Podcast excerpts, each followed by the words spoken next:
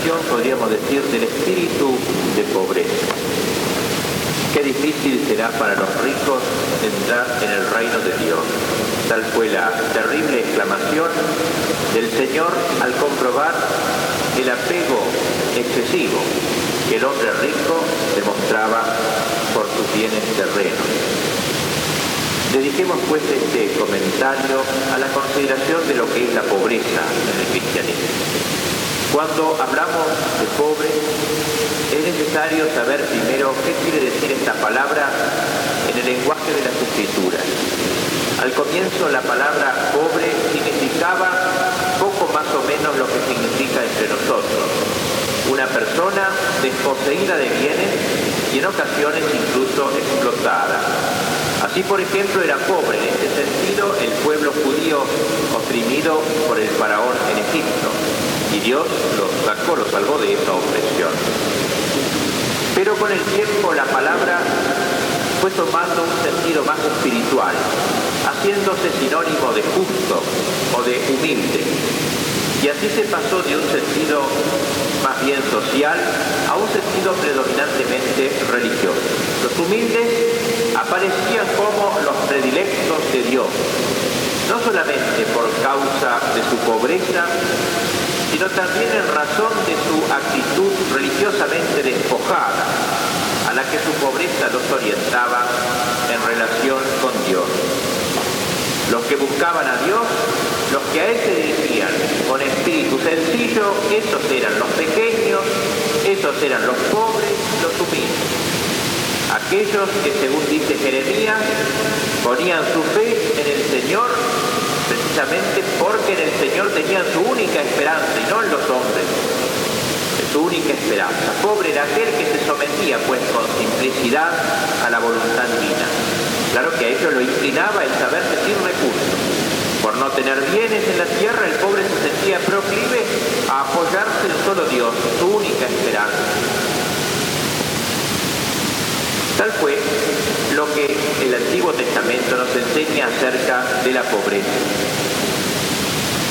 Jesús será en cierta manera el desemboque de todo el Antiguo Testamento. Toda la enseñanza del Antiguo Testamento confluye en la enseñanza de Jesús y confluye en la persona de Jesús, porque Cristo mismo es el pobre por excelencia. Como decíamos en el retiro hoy, Cristo no dijo solamente, sino que dijo e hizo diferencia de nosotros que tantas veces decimos nuestra fe y obramos aparte. Cristo dijo y Cristo habló de la pobreza, pero él fue a su vez pobre, el pobre con mayúscula, el pobre por excelencia. Él que nació en la pobreza más absoluta, entre animales. Él que durante 30 años vivió humildemente, no teniendo siquiera en ocasiones donde reclinar su cabeza el mismo que enseñó de manera tajante que simultáneamente no se podía servir a dos señores, a Dios y a la riqueza. Especialmente en su pasión, Jesús es el pobre, aquel que Isaías había descrito en sueños proféticamente como un hombre sin belleza, objeto de desprecio, varón de dolores, que no grita ni protesta, y levanta su voz en medio de la multitud aquel que como un cordero es llevado al matadero sin abrir la boca. Él es el pobre del Señor, sobre el cual recayeron todos nuestros dolores. Él es el que fue traspasado por nuestros pecados. Él es aquel en quien se ensañó el castigo que solo nosotros habíamos merecido. Más aún, como dice hermosamente San Pablo, su pobreza será nuestra riqueza porque Dios que es infinitamente rico se hizo pobre por nosotros hasta la muerte, así al resucitar de la muerte nos va a enriquecer con su pobreza. Hasta acá hemos considerado el tema este de la pobreza a lo largo de las escrituras, partiendo del Antiguo Testamento y culminando en Cristo, el pobre por antonomasia. Pero la cosa no acaba acá porque también a nosotros Dios nos exige el desprendimiento de las riquezas, nos exige el desprendimiento propio de la pobreza y al parecer nos lo exige como si fuera necesario para la misma salvación. ¿Qué quiere decir ser pobre? Ser implica carecer de dinero. Las riquezas no son un mal en sí, y Cristo de hecho ha exigido a todos los hombres el abandono efectivo de las riquezas. Lo que Cristo sí nos exige a todos sin excepción es un desapego afectivo de las riquezas. Bienaventurados los pobres de espíritu, ha dicho el Señor, porque de ellos es el reino de los cielos. Ya que aquel que se apega con exceso a las riquezas fácilmente se hace incapaz de percibir el valor de las cosas sobrenaturales.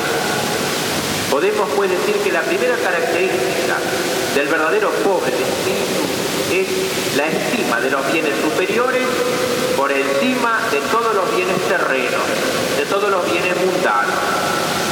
El que ama la riqueza fácilmente se afinca en esta tierra, se siente en ella demasiado cómodo en esta tierra y se olvida de lo único necesario, se olvida de su vocación suprema. Es cierto que no le es imposible a un rico entrar en el reino de los cielos. Para Dios todo es posible, se nos dice en el Evangelio de hoy. Pero considerando las cosas humanamente, y aún como nos enseña la experiencia, aparece como algo bien dificultoso. Qué difícil será para los ricos entrar en el reino, dijo Jesús. Es más fácil para un camello pasar por el ojo de una aguja que para un rico entrar en el reino de Dios.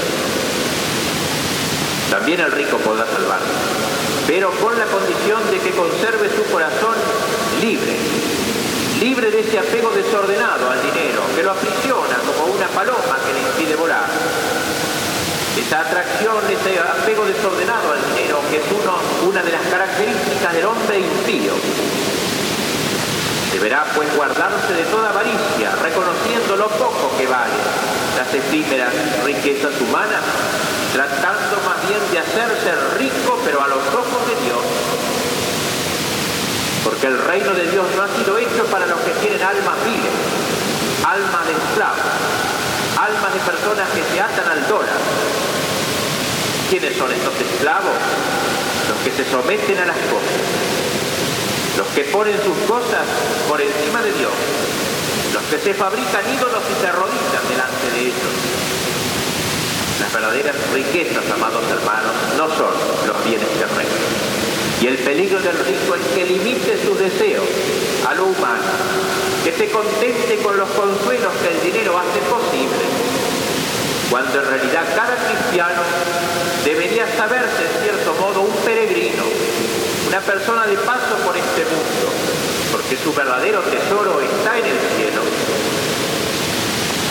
Tal es, pues, la primera característica, podríamos decir, del espíritu de pobreza. Valorar más cosas sobrenaturales que los bienes de la tierra. Al revés de lo que hace la mayor parte de la gente, por cierto.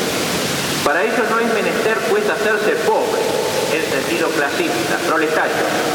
Puede ser uno millonario, rico en dinero, pero realmente desprendido, pobre en espíritu. Puede uno, por el contrario, ser proletario, pobre en dinero, pero rico de espíritu, ávido de ganancias. Tenemos por padre Abraham, Humilde es aquel que no se glorifica en sí mismo, sino que se gloria en el Señor. El mundo moderno está lejos de esta actitud. Es un mundo que no espera la salvación de lo alto. Cree que a fuerza de músculos, cree que a fuerza de psicología, de progreso científico indefinido, podrá llegar a su perfección. Hombres modernos que no se quieren pobres sino ricos en su ciencia, en su técnica, en su libertad. Un mundo así es un mundo que se cierra a Dios mundo esencialmente orgulloso.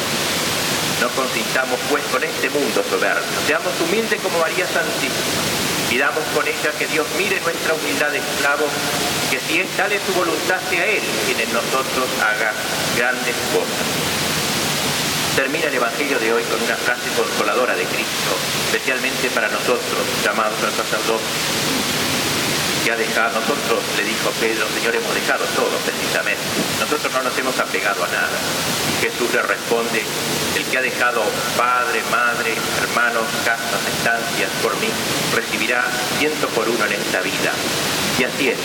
Nosotros hemos dejado muchas cosas y las tenemos que cada vez ir dejando más espiritualmente todas estas cosas. Hemos dejado padres, hemos dejado hermanos, hemos dejado posibles hijos, pero encontraremos en el mundo muchísimos más hijos como sacerdotes. Tenemos padres espirituales, tenemos hijos espirituales de la Virgen, tenemos esposos de Cristo, etc. Tendremos todo lo que hemos dejado con creces pero como dice Jesús, en medio de persecuciones.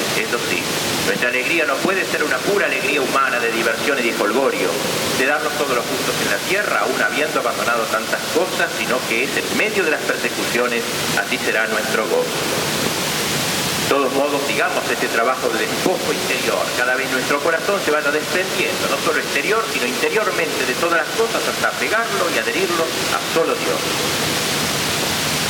Vamos a seguir el santo sacrificio de la misa y nos acercaremos pronto a recibir el cuerpo de Jesús. Él vendrá a nosotros precisamente con aspecto pobre, con aspecto humilde, tras las apariencias sacramentales del pan y del vino.